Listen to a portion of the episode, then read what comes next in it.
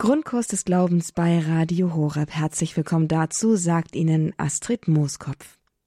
Sie sind dabei bei einer weiteren Ausgabe unserer Bibelfragestunde. Fragt den Prof zur Bibel heißt es heute wieder und ist Programm für die nächsten 55 bis 60 Minuten. Mit Ihnen. Ihre Fragen sind heute auf dem Programm. Sie dürfen heute live in der Sendung Ihre Frage zur Bibel stellen an Professor Marius Reiser aus Heidesheim am Rhein und bekommen live und persönlich eine Antwort. Professor Reiser ist Professor für Theologie und neutestamentliche Exegese. Er ist unser Bibelexperte. Mit ihm können wir hier ins Gespräch kommen. Und wann hat man schon mal Gelegenheit, mit einem Professor über die Fragen der, zur Bibel zu sprechen, die man so mit sich herumträgt, so als Autonomalverbraucher? Sie haben die Gelegenheit heute, denn Sie können hier heute anrufen in der Sendung bei Radio Horeb und Ihre Frage an Professor Reiser stellen und mit ihm ins Gespräch kommen. Die Telefonnummer, unter der Sie uns hier im Studio erreichen können, ist die 089 517 008 008 089 517 008 008. Und damit auch ein herzlicher Gruß nach Heidesheim am Rhein an Professor Marius Reiser. Grüß Gott, hallo. Grüß Gott, Frau Moskopf.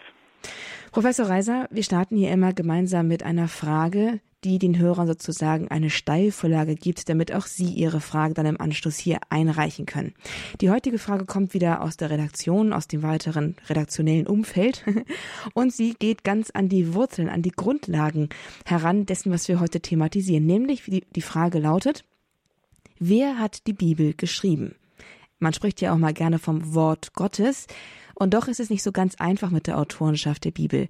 Können Sie uns das in möglichst ja einfachen Worten versuchen zu erklären, wo kommt die Bibel her, wer hat sie geschrieben, wo sind die Wurzeln und Ursprünge und warum sagt man dazu Wort Gottes? Ja, grundsätzlich kann man mit einem einzigen Wort erklären, wer der Autor der Bibel ist, jedenfalls der Heiligen Schrift, das ist der Heilige Geist. Ähm, ein bisschen näher erklärt das erstmals offiziell übrigens das Zweite Vatikanische Konzil in Dei Verbum. Da heißt es, der Autor der Heiligen Schrift ist Gott. Aber auch die Hagiographen, das heißt die heiligen Schriftsteller, haben als echte Autoren geschrieben. Das heißt, da ist eine Zusammenarbeit zwischen Gott, sprich dem Heiligen Geist, und den Autoren, die als echte Autoren geschrieben haben. Im Alten Testament ist es allerdings schwierig, Autoren wirklich zu benennen. Nicht traditionell sagt man, die, äh, der Pentateuch, die ersten fünf Bücher, äh, die sind von Mose verfasst, aber es ist klar, dass Mose das nicht so geschrieben haben kann, wie es da steht. In irgendeiner Weise aber steht er hinter diesem Werk. Dann äh, ansonsten ist es im Alten Testament schwierig, Autoren werden nicht benannt. Die Psalmen, sagt man, sind von David. Ja, äh, es gibt aber auch äh, Psalmen, die ausdrücklich nicht von David stammen. Ähm, auch das ist einfach, hinter den Psalmen steht der große Psalmensänger David. Und ansonsten haben wir keine genauen Angaben über Verfasser im Alten Testament. Beim Neuen sieht das schon besser aus, nicht? Also wir können bei Markus sehr sicher sein, wer das war, der Dolmetscher des Petrus und hinter seinem Evangelium steht eben die Autorität des Petrus. Bei Matthäus ist es wieder ein bisschen schwierig, aber er war auf jeden Fall Matthäus. Ob er wirklich der Apostel war, können wir offen lassen. Und äh, bei Lukas wissen wir, es war mit Sicherheit Lukas, ein Mitarbeiter des äh, Paulus, und äh, bei Johannes der Zebedäus-Sohn. Also da stehen wir schon auf recht äh, sicherem Fundament. Bei den pa Paulus-Briefen ist klar, Paulus ist der Autor. Äh, es kann sein, dass dann einige der Briefe, vor allem die äh, Briefe an Timotheus und Titus, dass die vielleicht mit paulinischem Briefmaterial von Schülern so verfasst wurden. Und äh, bei der Apokalypse ist es ähnlich, äh, auch äh, bei und bei anderen Schriften. Nicht? Also es ist klar, beim Neuen Testament haben wir klarere Angaben. Wir wissen, wann das geschrieben ist, ziemlich genau. Und äh, da wissen wir die menschlichen Autoren. Das Entscheidende ist eben, dass dann die Kirche diese Schriften zusammengestellt hat und erklärt hat, das ist Wort Gottes. Und deswegen wird am Ende der Lesung und des Evangeliums grundsätzlich gesagt, Wort Gottes. Ja, also äh, da kommt es im letzten nicht darauf an, wer äh, der Verfasser war, sondern dass die Kirche gesagt hat, das, was der, wer immer es war, geschrieben hat, ist Wort Gottes fertig. Man spricht also von inspirierter Autorenschaft in gewisser Weise. Alle, alle Autoren der Bibel ja, sprechen in gewisser Weise von, von, Gott in einer bestimmten Hinsicht. Ja, sie sind, äh, ist, sie arbeiten sozusagen zusammen mit dem Heiligen Geist. Also bei ihnen kann man davon ausgehen, dass alles, was sie ausdrücken wollen und zum Ausdruck bringen wollen, wirklich von Gott stammt. Und die Zusammenstellung, das war dann ja auch eine Entscheidung der Kirche, um es, ähm, wir wollen es jetzt nicht extrem in die Länge ziehen, aber doch nochmal die Frage, nach welchen Kriterien hat man denn dann entschieden, dass es mit großer Wahrscheinlichkeit der Heilige Geist, der da durch die Menschen gesprochen hat? Das ist so. Ähm, nach welchen Kriterien hat man den Kanon, die Sammlung dieser heiligen Schriften zusammengestellt? Das wissen wir sehr genau für das Neue Testament. Das erste Kriterium war, welche Schriften werden äh, in äh, den meisten oder allen äh, Gemeinden vorgelesen im Gottesdienst. Das heißt, und äh, darüber entschied der Bischof. Das heißt, wie viele Bischöfe sind der Meinung, dass das Heilige Schrift ist? Und das war ein, ein längerer Prozess. Dieser Prozess äh, äh, hat dann also gedauert ja, Mitte des zweiten Jahrhunderts steht für zwei Drittel der neutestamentlichen Schriften fest, die gehören wirklich zum Wort Gottes. Und dann hat es äh, an den Rändern noch Offenheiten gegeben, aber Ende des vierten Jahrhunderts haben wir dann praktisch den Kanon, den wir haben. Das heißt, es hat nicht einen einzelnen Beschluss von irgendeiner Kirchenversammlung oder einer Autorität gegeben, denn eine zentrale Autorität hatte man nicht. Nicht die, die höchste Autorität in der Kirche waren immer die Bischöfe. Und äh, entscheidend war also in diesem Prozess, wo manche Schriften äh, eine, äh, zeitweise eine ganz gute Chance hatten, in den Kanon zu gelangen, dann wieder rausgeflogen sind und andere, die immer am Rand waren und am Schluss dann doch reingeschlüpft sind. Das ist ein Prozess, ja, und die Frage ist, wer hat diesen Prozess geleitet, der über etwa 300 Jahre weggegangen ist. Und da bleibt nur eine einzige Instanz und das ist wieder der Heilige Geist. Wenn man ihnen so zuhört, dann könnte einem der Gedanke kommen, dass wenn man dem Heiligen Geist so beim Arbeiten über die Schulter schaut, dass es manchmal etwas ziemlich unmystisches und unspirituelles zu sein scheint, ziemlich praktisch für Handhebung und Diskussion und Auseinandersetzung, ein Prozess, der wirklich einfach sich ereignet irgendwie. Aber auf jeden Fall eine ziemlich fundierte Angelegenheit, wie mir scheint. Danke, Herr Professor Reiser, dass Sie uns die Frage beantwortet haben, Wer hat die Heilige Schrift geschrieben? Wer hat die Bibel geschrieben? Und wie ist es zu der heutigen Bibel gekommen mit dem Kanon der Bücher, die da zusammengestellt sind? Haben Sie herzlichen Dank, Professor Reiser. Hier ist jetzt nun Platz, liebe Zuhörerinnen und Zuhörer, für Ihre Fragen. Sie haben schon gehört, hier kommen wir nicht nur mit einer Frage und einer Antwort, sondern wir kommen auch ins Gespräch. Nachfragen sind ausdrücklich gestattet, aber es sind bitte möglichst nur Fragen zur Bibel zu stellen. Es ist naheliegend, dass die Bibel, dass Bibelfragen auch oft ins Spirituelle, ins Persönliche irgendwie mit, mit hineingehen, dass man einfach sich versteht, aus bestimmten Gründen vielleicht nicht. Aber wenn es Ihnen möglich ist, so bleiben Sie doch bitte bei Bibelfragen und, lassen, und lassen Sie sich auf das Gespräch hier in Frag den Prof zur Bibel im Grundkurs des Glaubens ein. Die Telefonnummer in die Sendung hier mit Professor Marius Reiser ist die 089 517 008 008. Er ist ein ausgemachter Experte für Bibelfragen und ist jetzt hier für Sie da. Nutzen Sie die Gelegenheit, ihn Löcher in den Bauch zu fragen über die Bibel und gehen Sie mit einem reichen Fundus an Wissen wieder aus dieser Sendung her heraus. 089 517 008 008. Und gleich die Telefonnummer ganz zu Anfang gewählt hat auch Frau Ingrid Kranich aus Bonn. Grüß Gott, Frau Kranich. Sie haben eine Frage an Professor Reiser. Ja, Schönen guten Tag, Herr Professor Reiser. Ich bin die Frau, die wegen des Judas gefragt hatte voriges Mal. wegen äh, des Erhängten und äh, Stürzen mit den Eingeweiden. Jetzt habe ich doch die, äh, die Apostelgeschichte weitergelesen und da kommt mir wieder was so eigenartig vor. Und es geht um den Betrug des Hananias und seiner Frau Sapphira, die ja. auch dann ihr Grundstück verkauften, so wie es die anderen Gläubigen auch gemacht haben, aber etwas für sich behielten. Und Petrus hat das sofort gemerkt und der hat dann gesagt, warum hat Satan dein Herz erfüllt und dass du uns belogen hast und so weiter und so fort. Sie kennen die Stelle, Stelle bestimmt, da fiel er um und, und starb. Da wurde er begraben und dann kam seine Frau nach drei Stunden und, und log auch und sagte auch, ja, für so viel habe ich das verkauft. Und Petrus merkte das wieder und, und dann starb sie auch. Das ist mir so eigenartig. Das wird gleich bums, bums, sterben die Leute da. ähm, Sie haben ganz recht und es kommt uns auch vor, dass es ein bisschen eine unverhältnismäßige Strafe ist.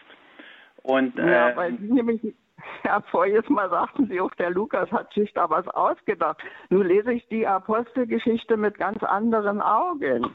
Ja, so ist, so ist das wieder nicht. Aber ähm, schauen Sie mal, die Art und Weise, wie es in dieser Geschichte zugeht, erinnert doch ein bisschen an Märchen. Ja, so wie bei der äh, Pechmarie und äh, äh, wie heißt das freundliche, nette Mädchen? Goldmarie. Ja, und äh, das, äh, hier müssen wir wirklich fragen, was wollte der Autor damit zum Ausdruck bringen? Worin besteht denn eigentliche, ähm, der eigentliche Fehler und die Untat der beiden? Und es ist ganz einfach, äh, sie lügen. Sie lügen. Äh, es wäre kein Problem gewesen, das war völlig freiwillig, was man abliefert den Aposteln und was nicht. Äh, bloß Lügen, Lügen zerstört jede Gemeinschaft. Die Lüge äh, und äh, die Lüge ist das Allerschlimmste, äh, was eine Gemeinschaft zerstört und untergräbt. Und äh, die frühe christliche Gemeinschaft musste zusammenhalten, schon in der Gegnerschaft gegenüber ihrem Umfeld. Und, äh, und da war Lüge einfach das Übelste, was es gibt. Und deswegen ähm, äh, wird hier sozusagen gleich die schärfste Strafe eingesetzt, nämlich der Tod. Ähm, es geht nicht darum, ob das wirklich historisch genau so abgelaufen ist, aber dass Lüge und Betrug vorgekommen sind und dass man die ganz scharf verurteilt hat, das ist ganz klar. Und ich glaube, das sollten wir uns auch heute äh, klar machen, dass Lügen und Verleumden und die Unwahrheit sagen, das ist ganz übel. Hat man uns ah, früher ja. als Kinder noch beigebracht. Ich weiß nicht, ob man das heute den Kindern noch beibringt. Ja, das ist äh, auch, so ist es ja auch gesagt, dass die beiden den Heiligen Geist betrogen haben. Nicht? Ja, natürlich, und, das ist die Lüge. Mhm. Ja, ja, und das ist die Lüge und, und dann starb die Frau auch gleich, na, wie im Märchen, bums, bums. naja, ich danke. Damit man sich danke, das gut merkt. Ja, ich danke für die Auskunft und wünsche weiter viel Spaß beim Beantworten der Fragen. Wiederhören. Frau Kranich, haben Sie ganz herzlichen Dank. Ihnen viel Freude beim weiteren Zuhören der Antworten und auch der Fragen, die hier gestellt werden. Auf jeden Fall, was ich mitgenommen habe, ist gerade, dass die Geschichte mit dem Hananias, es geht weniger um eine kommunistische Forderung nach, nach Besitzteilung als um das, um das, die Notwendigkeit von Aufrichtigkeit. Auch eine gute Information, die man sich für das Verstehen der Schilderung da mitnehmen kann. Haben Sie eine Frage zur Bibel? Haben Sie, wie Frau Kranich, in der Bibel ein bisschen gelesen und auf eine Stelle gestoßen, die Ihnen nicht ganz verständlich ist, wo Sie vielleicht einfach mal nachfragen möchten, ob Sie wirklich da was richtig verstehen oder ob es da vielleicht irgendwo etwa eine, eine Falle gibt, in die Sie hineingetappt sind, verständnismäßig? Dann können Sie das hier im Grundkurs des Glaubens bei Radio Horeb in Frag den Prof zur Bibel dich leicht beantworten lassen. Der Weg ist ganz kurz. Greifen Sie einfach, einfach zum Telefonhörer und wählen Sie folgende Nummer. 089 517 008 008. Das ist die Nummer ins Studio von Radio Horeb hier in Balderschwang. Und dann können Sie auch mit Professor Marius Reiser, unserem Bibelexperten, der hier heute zu Gast ist, ins Gespräch kommen und Ihre Frage zur Bibel loswerden. Und ich empfehle Ihnen, dass Sie diese Chance wirklich nutzen. Denn die, die Möglichkeit, sich die Fragen zur Bibel beantworten zu lassen, sind wirklich rar gesät mittlerweile. Wen soll man fragen? Manchmal weiß auch der eigene Pfarrer nicht recht eine gute Antwort oder man kommt nicht so recht ins Gespräch mit ihm darüber. Hier können Sie ins Gespräch kommen. 089 517 008 008. Herzliche Einladung, das Angebot anzunehmen, hier anzurufen und in das Bibelgespräch einzusteigen. Diese Möglichkeit nutzt jetzt auch Frau Temm aus, aus, dem, aus der Region Greifswald. Grüß Gott, Frau Temm. Ja, äh, guten Tag. Ich hätte gerne mal gewusst, was es heißt, wie man das verstehen soll, und seinen eingeborenen Sohn, also Christus. Aber warum eingeboren? Ja, das ist ein ungewöhnliches Wort und mir wäre es auch lieb, wenn man dieses Wort einmal äh, ändern würde. Es ist nämlich etwas ganz Einfaches. Äh, eingeboren meint den einzigen Sohn, nicht? Äh, Jesus ist der einzige Sohn Gottes und es gibt keinen zweiten. Und äh, das ist damit gemeint und eigentlich sonst nichts. Mhm. Etwas ja, danke. Einfaches. Danke. Na, das ging schnell. Danke, Frau Temm, für die Frage. Oder ist sie beantwortet? Ja, ist beantwortet. Dankeschön. Sehr schön. Dann wünschen wir noch einen wunderschönen Tag. Danke für Ihren Anruf und Ihre Frage. Danke. Und hier hat jetzt auch angerufen Herr Erich Weichel. Er ist heute, er ist jetzt gerade zu Gast im Kloster Weltenburg, hat aber Radio Horeb offensichtlich auch in den Ferien laufen und hat eine Frage an Professor Reiser. Grüß Gott, Herr Weichel. Grüß Gott, Herr Professor Reiser. Ich lese hier etwas im Buch der Richter, Altes Testament, etwas entlegen, unter anderem diese merkwürdigen Gideon-Geschichten. Gideon kämpft gegen die Medianiter und er hat viel zu viele Leute, die mit ihm kämpfen wollen. Schließlich darf er nur noch 300 Leute nehmen, die das Wasser mit der Zunge vom Boden auflecken. Jetzt frage ich Sie, äh, wie soll man solch eine Geschichte, und das sind noch mehr solcher seltsame Geschichten im Richterbuch drin verstehen? Äh, ich ja, habe in der Kirche nie was dazu gehört. Und wenn ich das lese, denke ich nur noch Bahnhof. Ja, äh, das kommt einem wirklich komisch vor. Ähm, Im Allgemeinen sagen die ähm, Exegeten dazu, das muss man aus der militärischen Situation verstehen. Äh, es ist eine ganz hohe Gefahr. Die Feinde sind ringsum, können jederzeit auftauchen und deswegen hat man die Hände nahe an der Waffe und, äh, und leckt direkt mit der Zunge auf das Wasser. Sie müssen bedenken, wir sind im Orient, wo es sehr heiß ist und Wasser ist äh, ganz wesentlich. Und aber immer mit den Händen an der Waffe, äh, sobald da was passiert, dass man aufspringen und das Schwert sofort ziehen kann. Ja, aber da das ja nur eine Minderheit von 300 Leuten ist, ist das ja auffällig, weil sonst mit riesigen Zahlen gearbeitet wird, 10.000 oder 100.000. Wieso denn diese kleine Zahl? Hat das auch noch eine Bedeutung? Ja, auch das ist militärisch zu verstehen. Schauen Sie, ich befasse mich gerade viel mit dem 15. Jahrhundert und dem Hundertjährigen Krieg. Und im Hundertjährigen Krieg war es so, dass die Franzosen in der ersten Zeit die äh, Schlachten immer verloren haben, obwohl sie in großer Zahl, äh, zahlenmäßiger Überlegenheit waren. Aber die Engländer waren besser ausgebildet und die hatten vor allem gute Bogenschützen und deswegen haben die mit dreifacher Überlegenheit gegen ein paar Engländer verloren. und es kommt nicht unbedingt auf die große Zahl an, sondern dazu, dass die auch gut ausgebildet sind, äh, auf Befehle hören und schnell reagieren. Das heißt also Qualität vor Quantität. Ja, ganz genau. Okay, ich bedanke mich. Viel Erfolg bei Ihren Studien. Danke, Herr Weichel. Danke für Ihre Frage. Hier geht es wirklich quer durch die Bibel. Super interessant, was Sie hier für Fragen mit einbringen. Jetzt waren wir gerade bei Gideon, bei dem Bericht.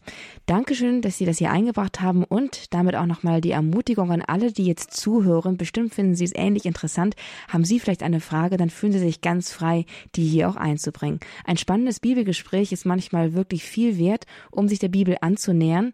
Und manchmal helfen Sie mit Ihrer Frage oder meistens helfen Sie mit Ihrer Frage ganz vielen anderen weiter weiter, die auch gerade zuhören, aber vielleicht keine Möglichkeit haben zu telefonieren.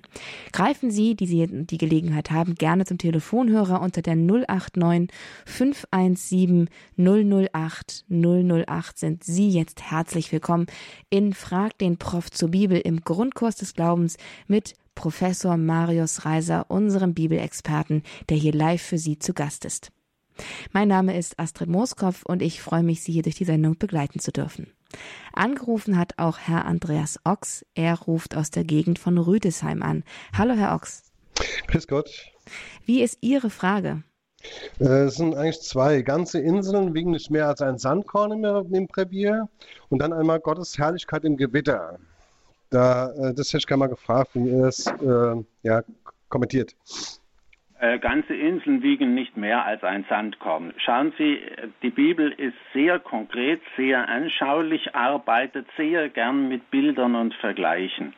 Und äh, um deutlich zu machen, äh, dass für Gott alles ganz leicht ist, auf Erden, äh, sagt er, und ganze Inseln sind für Gott so viel wie ein Sandkorn, kann er jederzeit äh, aufheben und niederplotzen lassen und so weiter. Nicht, das ist nur, um die, die gewaltige Größe Gottes zu veranschaulichen. Mhm. Und im Grunde ist es bei Ihrer zweiten Frage ganz ähnlich. Man hat äh, vor allem in der Antike äh, viel größere Angst vor Gewittern gehabt, als wir das heute noch haben, obwohl man heute genug Angst haben kann, ja. weil ein so ein richtig übles Gewitter ist.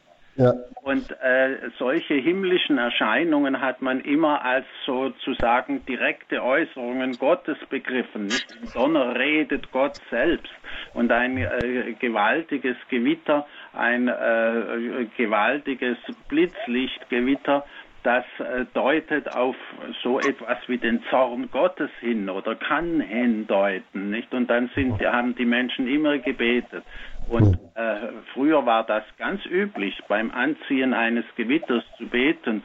Und wenn Sie mal äh, Annette von Droste-Hülshoff die Judenbuche lesen, da kommt am Anfang, zieht ein gewaltiges Gewitter auf und dann sagt die Hausfrau, und jetzt beten wir das Evangelium Johannes. Und mhm. dann beten sie miteinander den Prolog des Johannesevangeliums. Ja, ich habe, ich habe vor meiner Bekehrung auch im Gebirge, in der, in der Wand habe ich auch oft gebetet, wenn Gewitter war. Ja.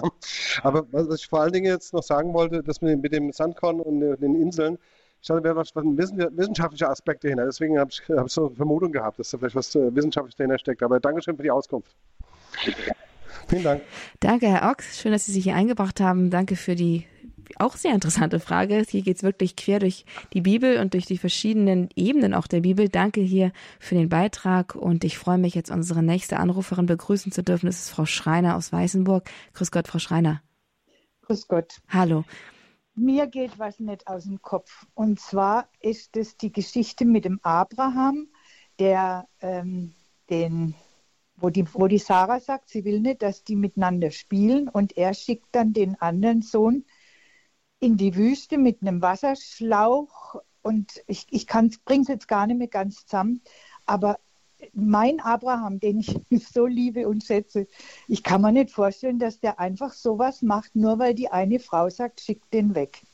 Ja, da müssen Sie schon den ganzen äh, Zusammenhang der Geschichte nehmen, mhm. äh, äh von der Geschichte Abrahams. Lesen Sie mal ab Genesis 12, da äh, geht die Geschichte Abrahams los und dann ist ja die Schwierigkeit, dass Sarah keine Kinder bekommen kann. Genau. Äh, und er ist schon alt und, genau. äh, und die Sarah äh, sagt dann, nimm da meine Magd und geh mal mit der und dann, äh, und das ist damals in der Antike ein übliches Verfahren gewesen. Das Kind, okay. das dann die Magd bekam, galt als Kind Abrahams.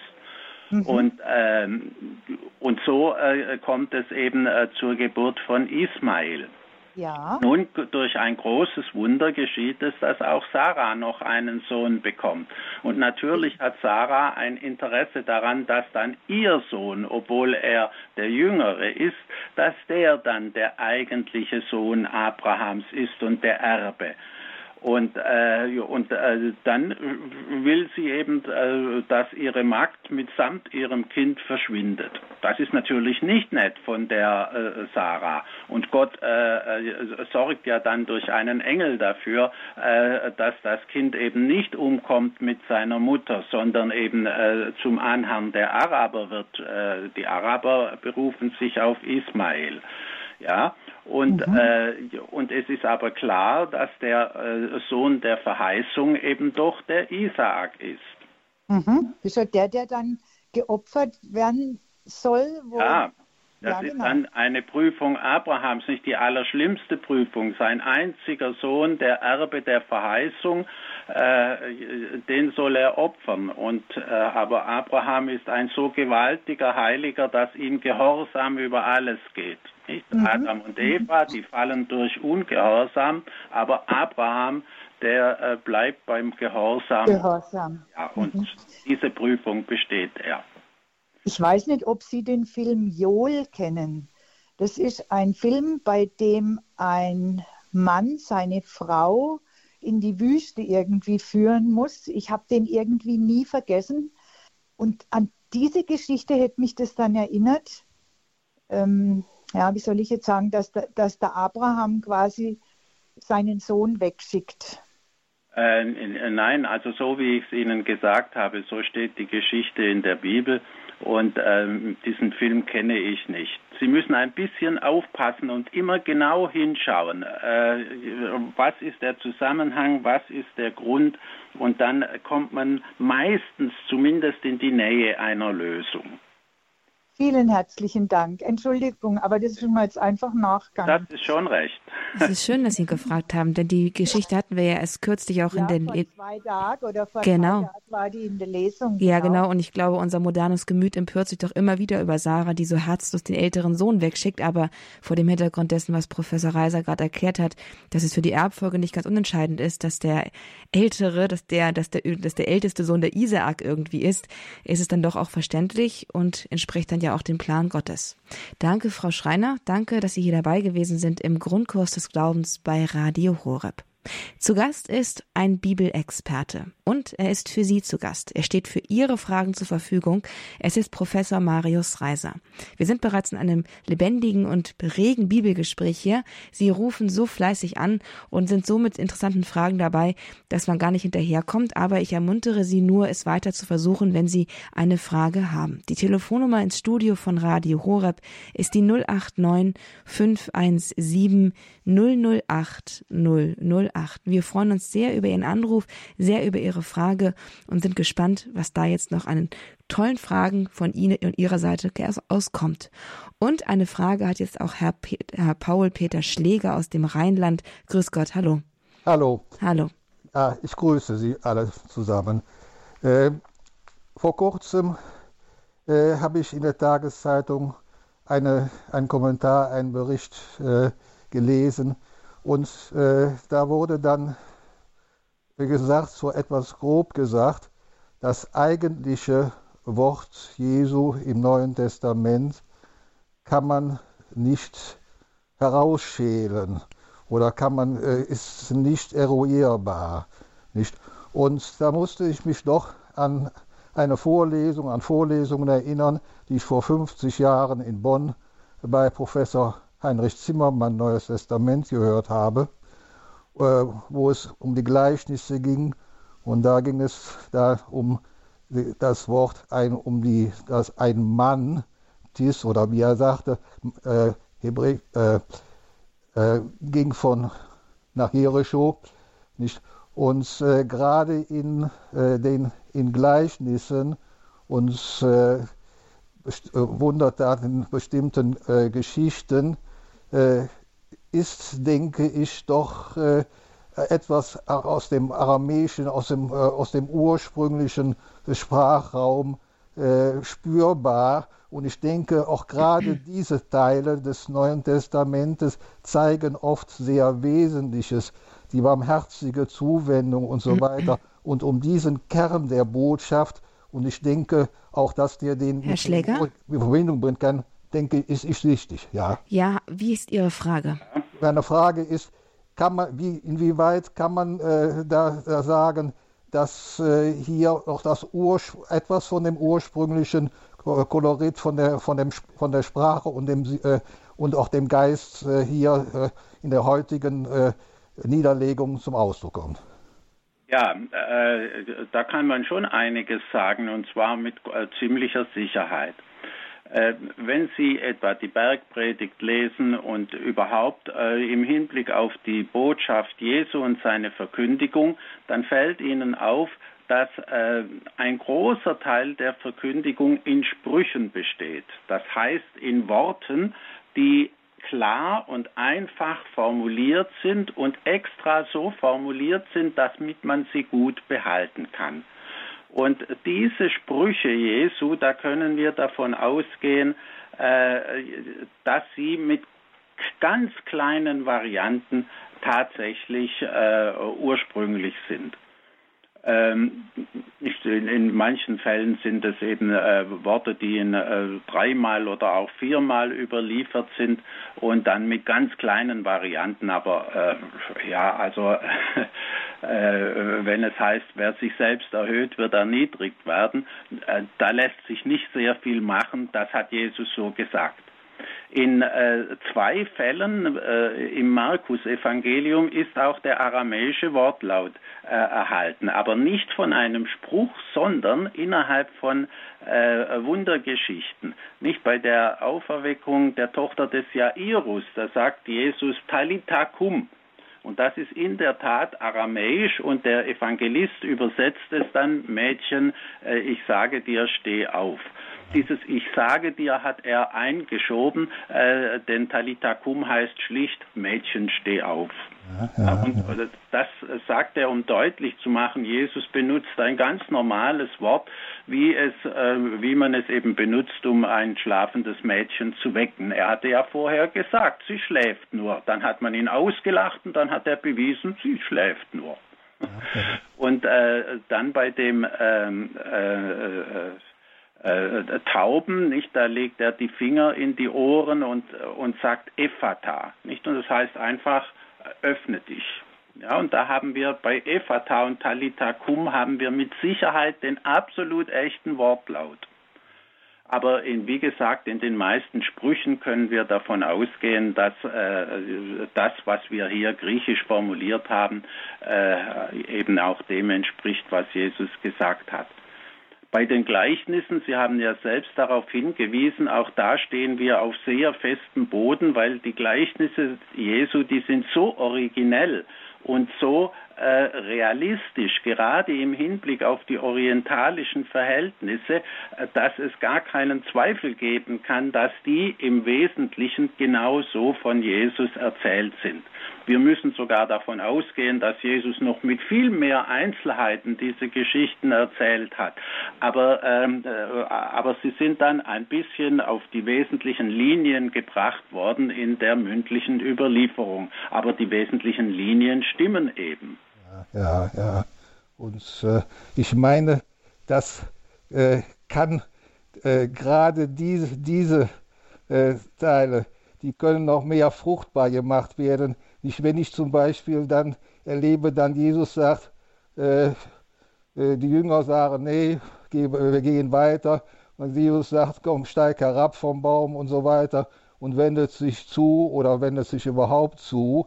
Nicht, soll, soll diese Einfachheit des christlichen Tuns, nicht das Christus praktiziert hat, die geraten meines Erachtens heute leicht äh, auch in den, können in den Hintergrund geraten, dass gerade in den einfachen Gästen äh, auch bei allem, was, äh, was verkündet wird und was christlich getan wird, dass diese Einfachheit nicht verloren geht und dass sich ein Priester nach wie vor auch die Hörsamkeit bewahren muss und äh, damit eben auch hinter der Botschaft äh, äh,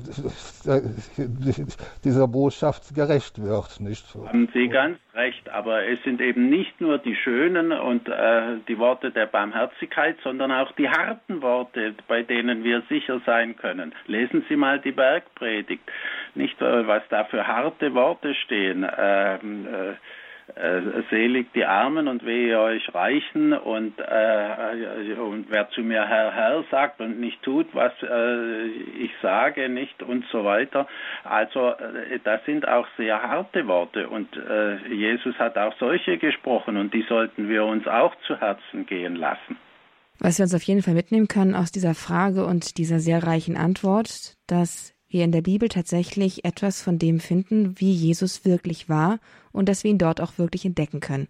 Und das, was Herr Schläger noch dann sagte, dass wir uns das wirklich auch dann, dass wir es mehr hören, das ist oft ein Hintergrundgerät, das können wir uns alle sicherlich immer wieder mitnehmen und einfach auch da wieder ein geschärftes Auge für die Heilige Schrift, für die Bibel uns bewahren oder es erneut anstrengen.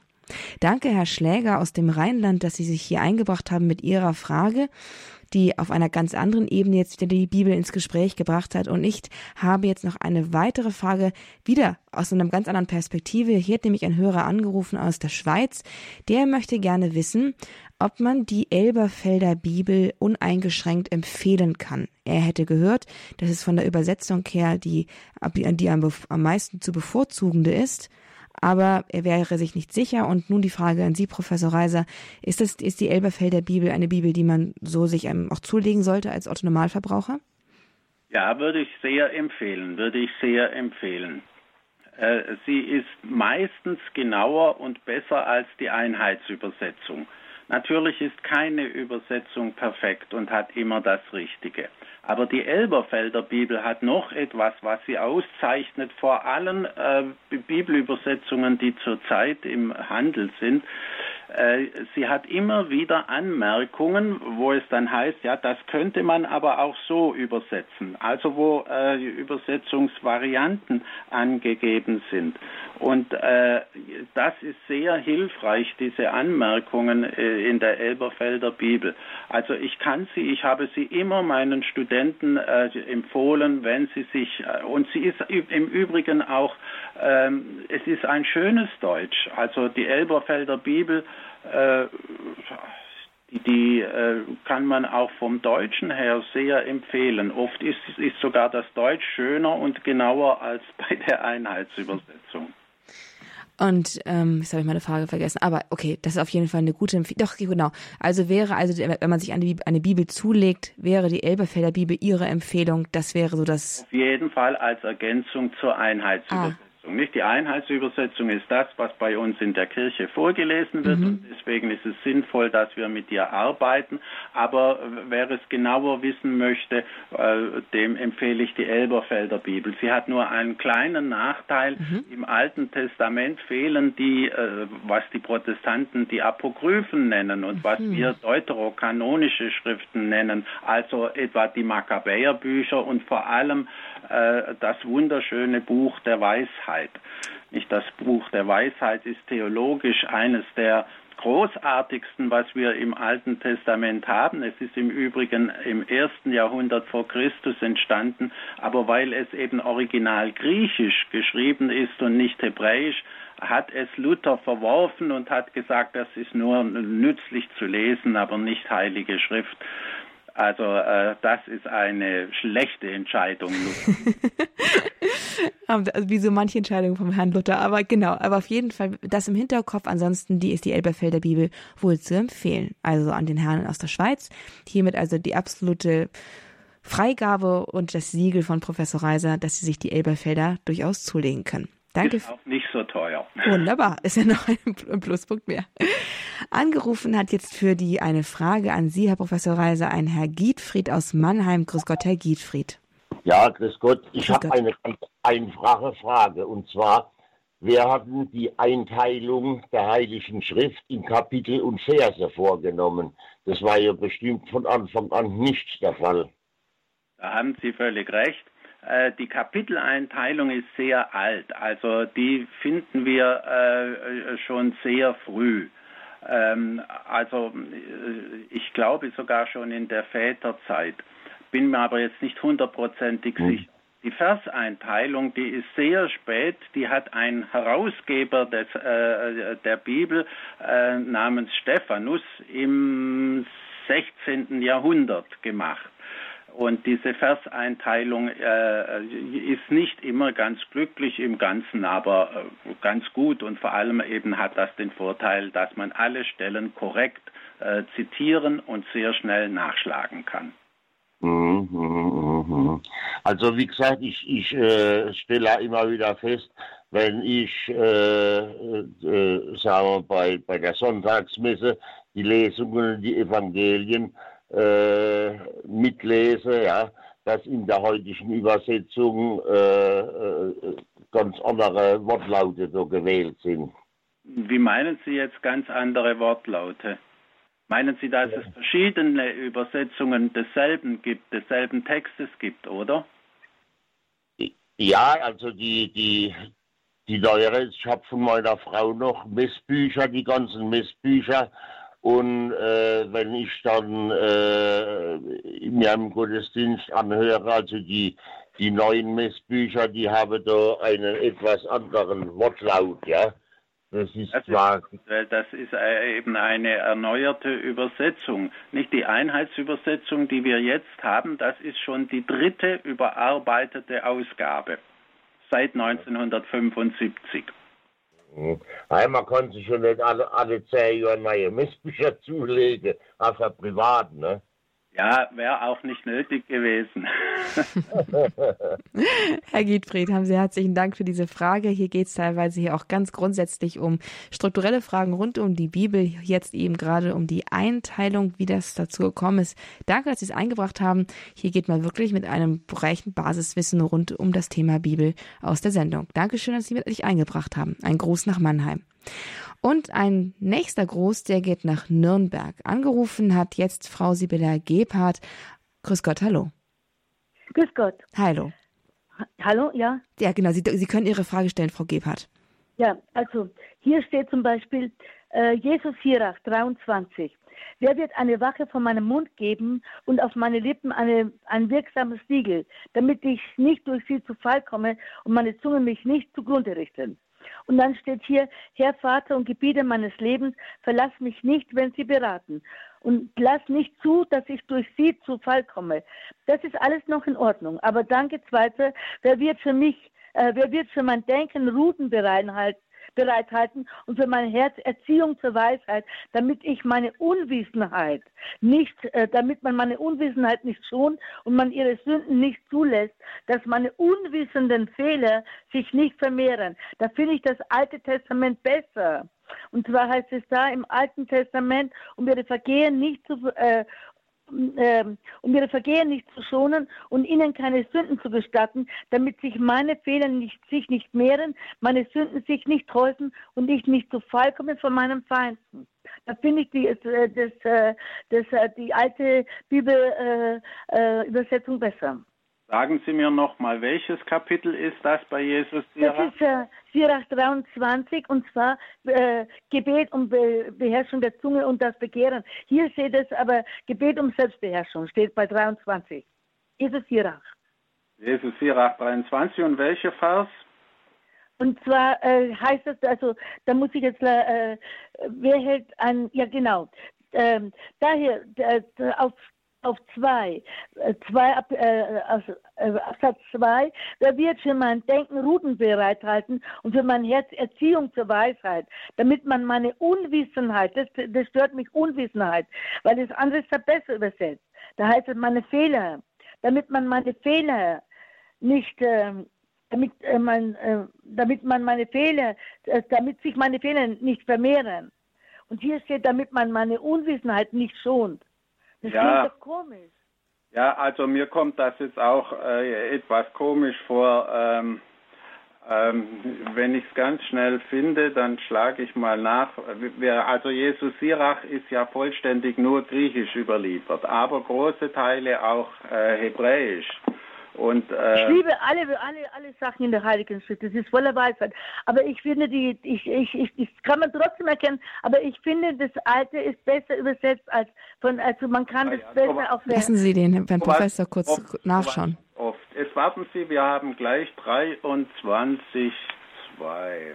Jesus Sirach. Ja, Kapitel? aber da steht tatsächlich, ja. äh, äh, damit man das, äh, meine Unwissenheiten, also die Stellen, wo ich nicht Bescheid war, damit die nicht geschont werden. Ja, also äh, er will, dass man seine Unwissenheit auch dass die auch deutlich wird in der neuen, in der, in der, alten Übersetzung ist es besser, ist es besser, da heißt es zum Beispiel, damit man meine Fehler nicht sich, damit sich meine Fehler nicht mehren, meine Sünden sich nicht häufen. Das bin ich, ich finde, das ist besser ja, ausgedrückt. Ist, ist klar, im Wesentlichen ist es aber vom Gedanken her äh, schon dasselbe, äh, das wir auch äh, haben. Aber Sie haben recht, die alte Übersetzung ist eigentlich klarer und verständlicher. Woraus so ist öfters. Deswegen sollten Sie ruhig verschiedene Übersetzungen vergleichen und wenn Ihnen die eine besser gefällt, nehmen Sie die. Äh, es geht da nicht darum, dass man immer hundertprozentig das Allerbeste und, und Tollste hat. Eine Empfehlung, die ich so weiter auch ähm, ja, bestätigen kann. Im Gebetskreis haben wir auch immer unterschiedliche Ausgaben, zwar unfreiwillig, aber es kommen die interessantesten Gespräche auf, wenn wir dann vergleichen, wo was bei wem steht und wie das dann da ausgedrückt ist. Also von daher, ja, mehrere Sachen zur Hand haben, um das dann sich in meinen Bibelabenden äh, äh, möchte ich immer, dass die Leute mit verschiedenen Übersetzungen kommen und dann kann man sagen, wie kommt es zu den verschiedenen Übersetzungen, kann man manchmal erklären und dann kann man sagen, und die gefällt mir besser. Mhm. Und schauen Sie, äh, es geht hauptsächlich bei der Heiligen Schrift darum, äh, dass man äh, dass man äh, eben ein etwas äh, äh, Hilfreiches findet und etwas, wo man früher gesagt hat, etwas Erbauliches. genau. Also dann hat sozusagen haben uns die zahlreichen Übersetzungen doch noch was Gutes gebracht, auf jeden Fall. Eine weitere, ein weiterer Anrufer ist jetzt hier zu Gast in der Sendung, Herr Walter Dietz aus Niederkirchen in der Pfalz. Grüß Gott, Herr Dietz. Auch Sie haben eine Frage an Professor Reiser. Bitte, wie lautet sie? Ja, grüß Gott, Herr Professor Reiser. Meine Frage ist, Jesus sagt über Johannes den Täufer, unter dem Weibe geboren ist keiner größer als er. Aber die Mutter Gottes oder auch der heilige Josef sind ja auch unter dem Weibe geboren. Die, der heilige Johannes der Täufer ist doch nicht größer als die Mutter Gottes. Ähm, es geht um Propheten, nicht? Ist keiner größer von den Propheten ist keiner größer als er, weil äh, Johannes der Täufer, der ist ja sozusagen der letzte Prophet der, des alten Bundes, der zugleich vorhersagt Christus und ihn ankündigt. Und deswegen ist er der letzte und größte der Propheten. Aber dann geht das Wort ja weiter. Und das ist der entscheidende Clou. Nicht, das ist nämlich ein paradoxes Wort und Jesus hat Paradoxe geliebt. Aber der Kleinste im Himmelreich ist mhm. noch größer als er.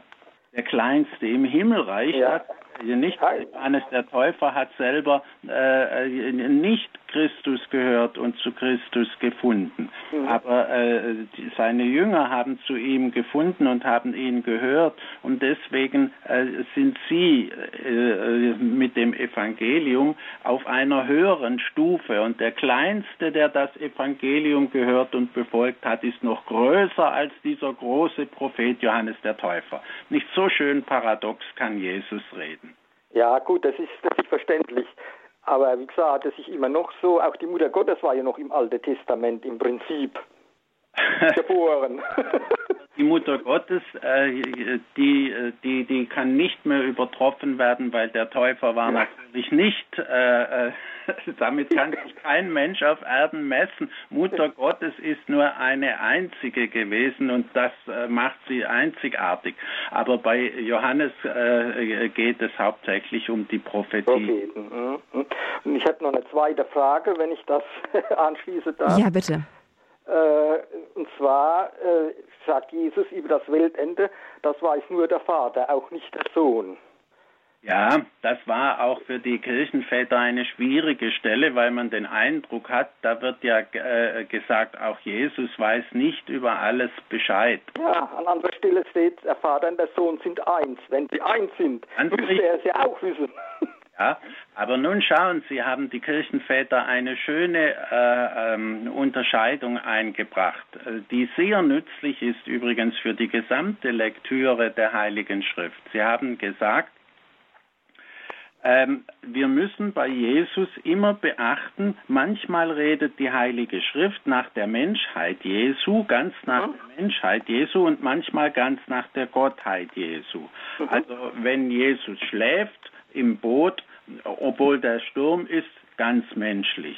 Dann steht er auf und äh, befiehlt dem Sturm zu schweigen, ganz göttlich. Und so wird das durchgehend gemacht. Und so, und da können Sie dann auch diese Stelle hernehmen. Auch der Sohn weiß nicht Bescheid, da ist nach der menschlichen Seite Jesu äh, gesprochen und nicht nach seiner göttlichen. Okay, dann vielen Dank, Herr Professor Reiser. Danke Ihnen für Ihre beiden Fragen, Herr Dietz. Ein Gruß in die Pfalz. Schön, dass Sie hier mit dabei gewesen sind. Und mir scheint es fast, Sie haben sich schon ins Wochenende verabschiedet, denn hier war das nun auch schon die letzte Frage, die hier offenbar gestellt werden will, denn die Leitungen sind jetzt leer. Und weil dem halt jetzt so ist, kommen wir einfach jetzt auch schon zum Ende unserer Sendung, denn offenbar ist der Fragebedarf gedeckt. Ich bedanke mich ganz, ganz herzlich bei Ihnen, liebe Zuhörer, dass Sie sich hier so rege eingebracht haben und dass Sie hier mit dabei gewesen sind mit Ihren zahlreichen, super interessanten Fragen, die Sie alle noch einmal nachhören können auf www.horeb.org in unserer Mediathek unter Grundkurs des Glaubens. Dort ist dann auch in Kürze diese Sendung mit Professor Marius Reiser noch einmal nachzuhören, kostenlos in unserem Podcast-Angebot. Und da finden Sie auch alle anderen Sendungen mit Professor Reiser, die früher stattgefunden haben. Denn Professor Reiser ist hier mit Frag den Prof zur Bibel jeden Monat zu Gast und anders als Jesus, der offenbar nicht wusste, wann der, wann der Termin des Vaters ist, weiß ich jetzt schon, wann der Termin mit Professor Reiser im nächsten Monat ist. Und das ist der 18. August. Auch dann sind Sie herzlich eingeladen, wieder einzuschalten und Ihre Frage an Professor Marius Reiser, unseren Bibelexperten, hier zu stellen und mit ihm darüber ins Gespräch zu kommen. Wenn sich die, eine Frage in den nächsten vier Wochen ergeben sollte, die Ihnen die auf den Nägeln brennt und die Sie eh wieder vergessen haben sollten, bis dahin gar kein Problem. Nutzen Sie die Möglichkeit, bei uns einfach eine Frage auch schriftlich einzureichen. Schreiben Sie an unseren Hörerservice unter den also oder rufen Sie bei unserem Hörerservice an unter der 08328 921 110 und lassen Sie diese Frage sozusagen einreichen oder Sie schreiben eine Mail an info@radiohore.de, damit diese Frage dann an den Grundkurs des Glaubens, das heißt an mich weitergereicht wird und wir werden sie in der nächsten Sendung dann am 18. August hier zum Thema machen. Und Ihnen, Herr Professor Reiser, auch Ihnen gebührt mein ganz, ganz herzlicher Dank. Schön, dass Sie auch heute wieder Zeit gefunden haben, mit uns hier ins Gespräch zu kommen und dass Sie uns die Fragen so kompetent und so umfassend beantwortet haben. Haben Sie herzlichen Dank. Danke, ich bemühe mich. Mit Erfolg. Vielen, vielen Dank. Wenn Sie, liebe Zuhörer, noch mehr von Professor Reiser hören möchten, dann ist es möglich, wie gesagt, im nächsten Monat, am 18. August. Aber auch schon diesen Monat ist eine Sendung mit Professor Reiser auf dem Programm. Da geht es um das Gewissen. Professor Reiser bringt uns einen Roman von John Henry Newman näher, Callista. Und dort geht es, und geht es um die Gewissensfrage. John Henry Newman ist der absolute Fachmann und Experte in der katholischen Kirche für Gewissensfragen und für das Thema Gewissen. Und in seinem Roman verarbeitet er das Ganze sehr, sehr anschaulich und sehr gut. Und Professor Reiser hat über diesen Roman eine, eine Sendung gemacht und die können Sie bei uns im Kurs Null, jetzt muss ich mal kurz nachgucken, am John Henry Newman am 21.07 hören. Das ist also folglich schon in zwei Wochen. Äh, oder nächste Woche? Warten Sie mal, nächste Woche? In zwei Wochen ist das. Am Samstag in zwei Wochen. Dann John Henry Newman und, das, und die Gewissensproblematik anhand des Romans Callista. Dann ist auch wieder Professor Reiser zu Besuch. Und damit geht hier die Sendung zu Ende. Ich bedanke mich bei Ihnen für Ihr Dabeisein, wünsche Ihnen alles Gute und ganz viel Freude mit unserem weiteren Programm bei Radio Horeb. Mein Name ist Astrid Mooskopf. Bis zum nächsten Mal. Schön, dass Sie mit dabei gewesen sind.